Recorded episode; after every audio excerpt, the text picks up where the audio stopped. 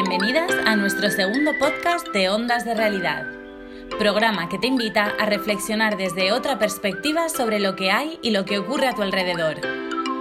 En Ondas de Realidad queremos que seas más libre y para ello te acercamos otro tipo de realidades y paradigmas y luego ya tú decides. Nosotras, personalmente, sí creemos que otra realidad es posible y está en nuestra mano irla construyendo y darle voz. Además, consideramos fundamental añadirle ilusión y optimismo a nuestro día a día y hemos asumido encantadas esta misión desde Ondas de Realidad. Os recordamos que queremos escucharos a vosotras también. Preguntas, ideas, sugerencias, iniciativas enviadnos vuestros mensajes al 623 040 665 o escribidnos al mail escuelitaactiva.la-realidad@gmail.com.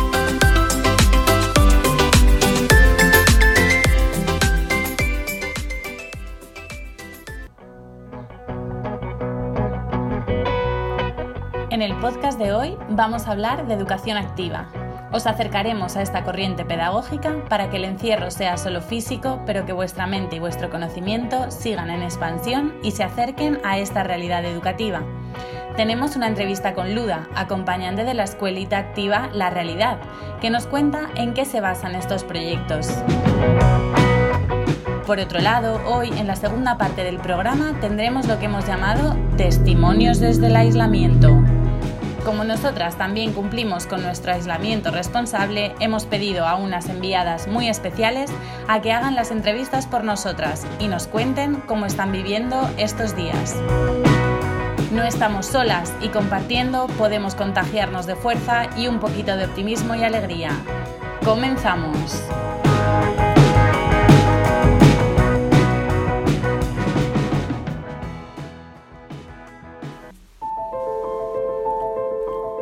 Hoy estamos con Luda, acompañante de la Escuela Activa La Realidad en Sanlúcar de Barrameda.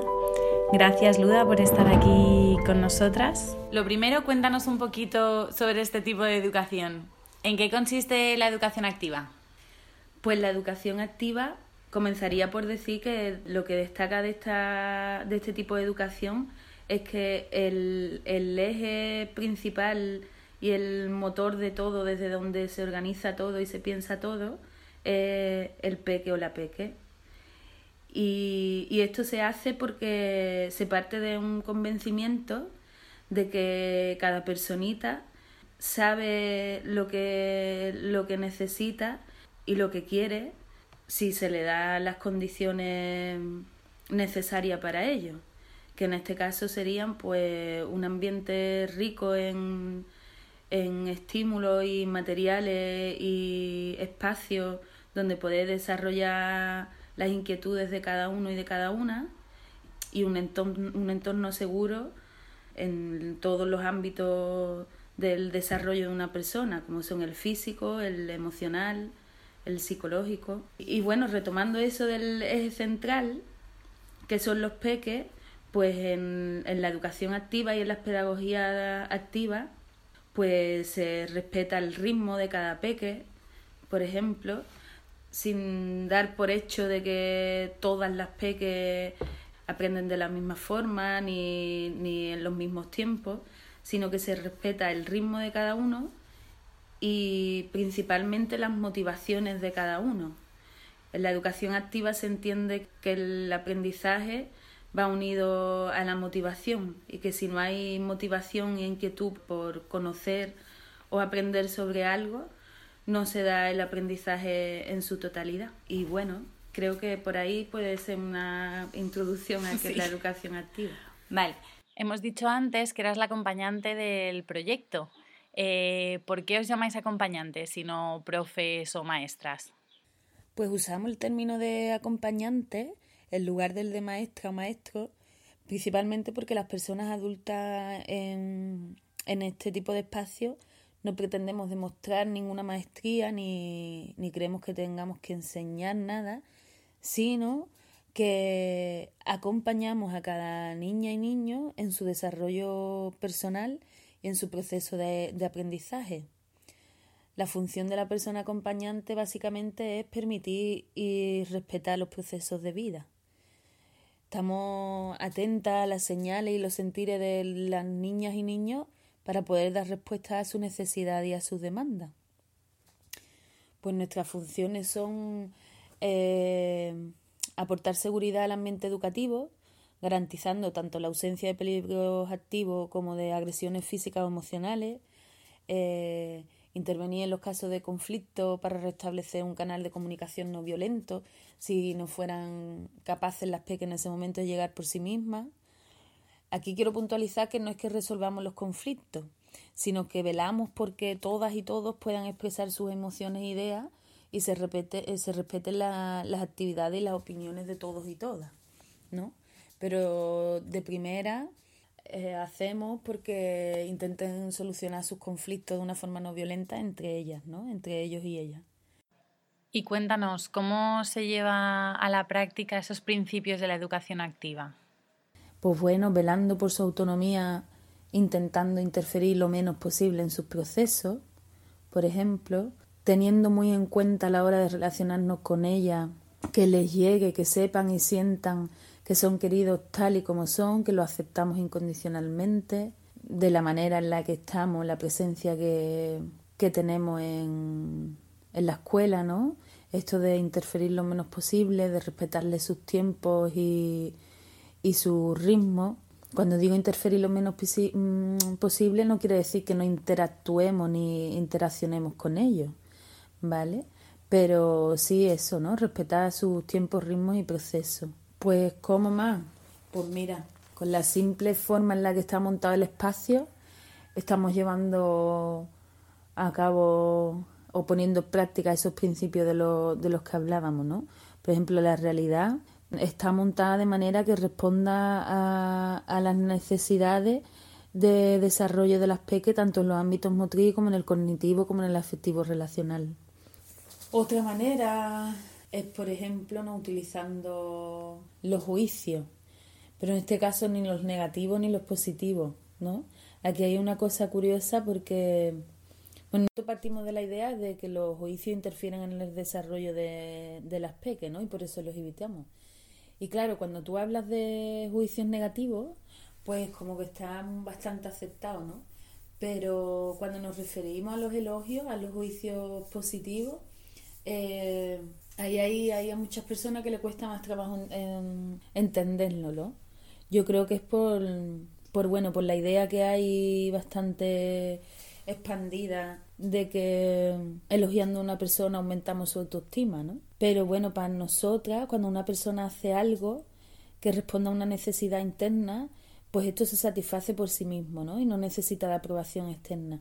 Y si le damos esa aprobación, aprobación perdón, externa, pues lo que corremos es el peligro de, que las personas desconecten de sus propias necesidades y hagan las cosas por, por buscar ese elogio o satisfacer las necesidades de otras personas. ¿no? Bueno, y para que la gente entienda un poquito más en la práctica las diferencias entre una escuela activa y una escuela tradicional, ¿me podrías dar algunos ejemplos? Se me ocurre contarte una mañana cualquiera de la realidad y creo que ahí se evidencian bastantes diferencias, ¿no? Por ejemplo, la entrada y salida en, en este tipo de proyectos y en la realidad en concreto es relajada, en el sentido de, que no hay una hora fija para todos, ¿no? Por esto de respetar los ritmos y las necesidades de cada una y de cada uno. Eh, después, bueno, una diferencia que a mí me parece muy clara, eh, que en este tipo de pedagogía las peques decidan en todo momento dónde quieren estar, qué quieren hacer, qué tiempo le dedican. Eh, con quién quieren jugar, compartir, con quién no, ¿no? Y en la escuela tradicional, bueno, pues sabemos que hay unas asignaturas que ya vienen dadas de antemano, eh, donde hay unos horarios para todos igual, unas formas de explicación y de aprendizaje para todos igual. La simple forma de relacionarnos creo que marca una diferencia entre la escuela tradicional y este tipo de, de pedagogía, incluso los espacios donde estamos, ¿no? Aquí te puedes relacionar de otras maneras porque te puedes mover de otras maneras. ¿Y cuáles son los criterios de evaluación que seguís? ¿Cómo sabéis si un peque o una peque está avanzando? Pues bueno, en este tipo de pedagogía y en nuestro proyecto La Realidad en concreto, no podemos hablar de, unos criterios de evaluación estandarizados más allá de, tener en cuenta los diferentes hitos evolutivos de cada edad, ¿no? Que, bueno, también se, se miran con esta mirada que tenemos de flexibilidad, teniendo en cuenta que cada peque tiene su ritmo y sus momentos y, y demás, ¿no? Y bueno, si la tuviera que definir, la evaluación que se hace, pues diría que se hace una evaluación holística, una, una evaluación que es más cualitativa que cuantitativa y, y sobre todo que es individualizada, ¿no? En este tipo de, de proyectos, pues bueno, esto no se hace como en la educación tradicional, no, no utilizamos como herramienta ni las evaluaciones, ni los exámenes, ni nada de esto, ¿no? y de hecho no se evalúan contenidos en sí. Se me ocurre, por ponerte un ejemplo, que donde lo que estamos observando ahora eh, y en donde lo estamos acompañando a la hora de establecer sus límites a, a, las demás, porque vemos que tiene ahí cierta dificultad a la hora de, de poner sus límites y que eso le genera malestar. Y bueno, la acompañamos en eso y la forma de evaluarlo es la observación, ¿no? Las acompañantes intentamos estar ¿no? en, constantemente atentas y atentos y observando lo que hacen las peques para esto mismo, ¿no? Para poderlos acompañar en estos procesos y observar los cambios que se van dando. Así que bueno, por resumir, pues eso diría que la evaluación es individualizada, es holística en el sentido de que se tienen eh, en cuenta todos los aspectos del desarrollo de una persona humana, no solo los, los conocimientos, y que, se, que la herramienta básica de, evaluación en este tipo de proyectos es, la observación. ¿Y mm, cuáles son los límites que, con los que os encontráis en este tipo de proyectos? Bueno, pues la verdad que mm, no sé si en todo, aunque sí es una cosa que en la red de acompañante que de otras escuelas con las que estamos en contacto y, hacemos ahí un poco de red de apoyo, es algo común. Y una de las limitaciones, desgraciadamente, como muchas cosas en, en esta sociedad en la que vivimos, es lo económico.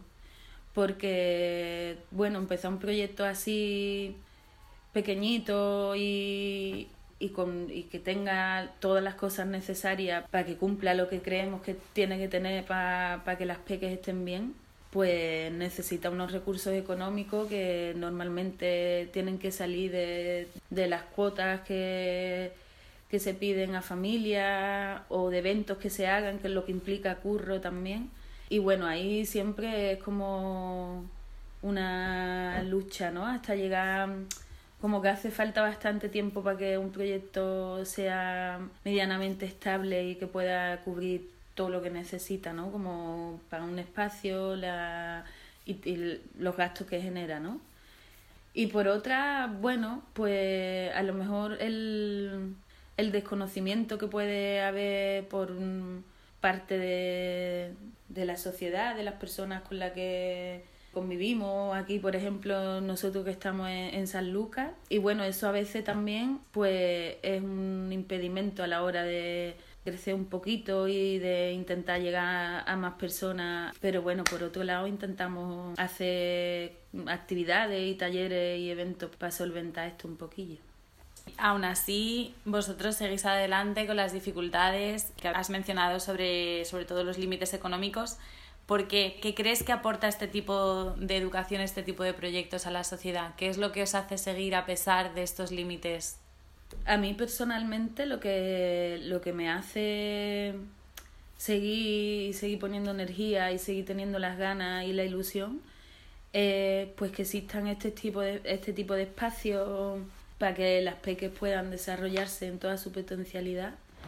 Y y bueno, porque esas personitas que son pequeñas ahora, en el día de mañana serán adultas, que creo que pasando por espacios así, teniendo la oportunidad de, de desarrollarse de estas maneras y con estas formas y estos cuidados, pues bueno, serán personas, quiero creer que responsables de sí mismas, que, que tengan en cuenta sus emociones y las emociones de las demás, que se puedan desarrollar de una manera sana y, y aportar a este cambio que creo que necesita la sociedad y la manera en la que nos relacionamos. Vale, pues muchas gracias. De nada, un placer. Mucha suerte. Pues nos quedamos con esta idea de que existen múltiples iniciativas alternativas que para muchos son todavía desconocidas y que ponen en valor el potencial humano de nuestra sociedad e intentan ir mejorándolas desde sus bases.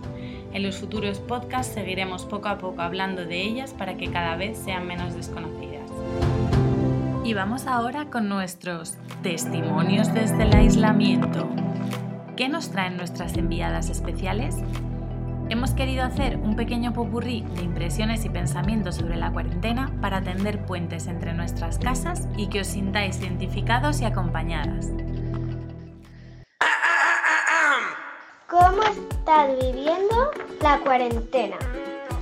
La verdad que muy bien, porque bien significa que puedo estar tranquila, sin correr, sin mirar la agenda, puedo jugar con mis hijas.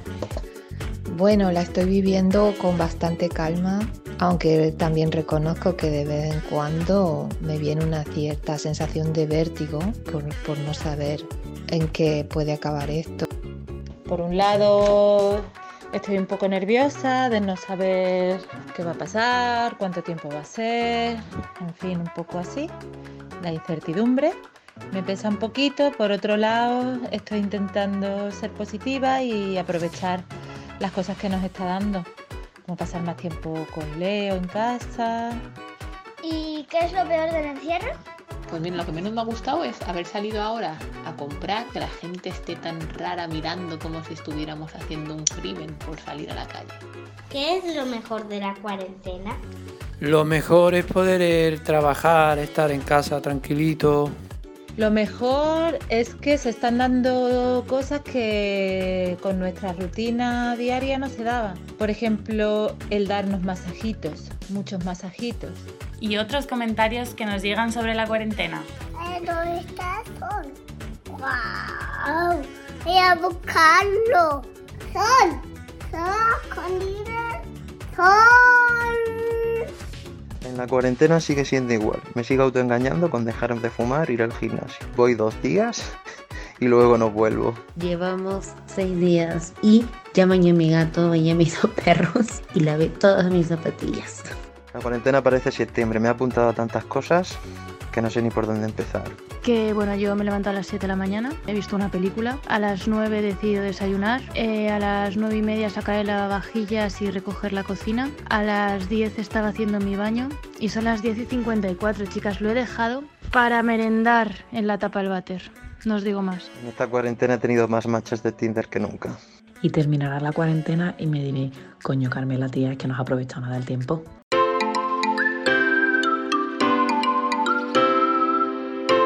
Y así terminamos nuestro programa de hoy. Muchas gracias a las personas que nos han mandado sus audios y a nuestras enviadas especiales, por supuesto, por hacer las entrevistas. Esperamos haber encendido una nueva luz en vuestro abanico de posibilidades y haberos sacado una sonrisa. Aprovecha esta cuarentena para hacerte muchas preguntas, reflexiones, considera opciones que antes habías descartado. No podemos ir afuera, aprovechemos para mirarnos e ir dentro de nosotras. Seguimos en contacto por Facebook. No te olvides de seguirnos, Educación Activa San Lucas.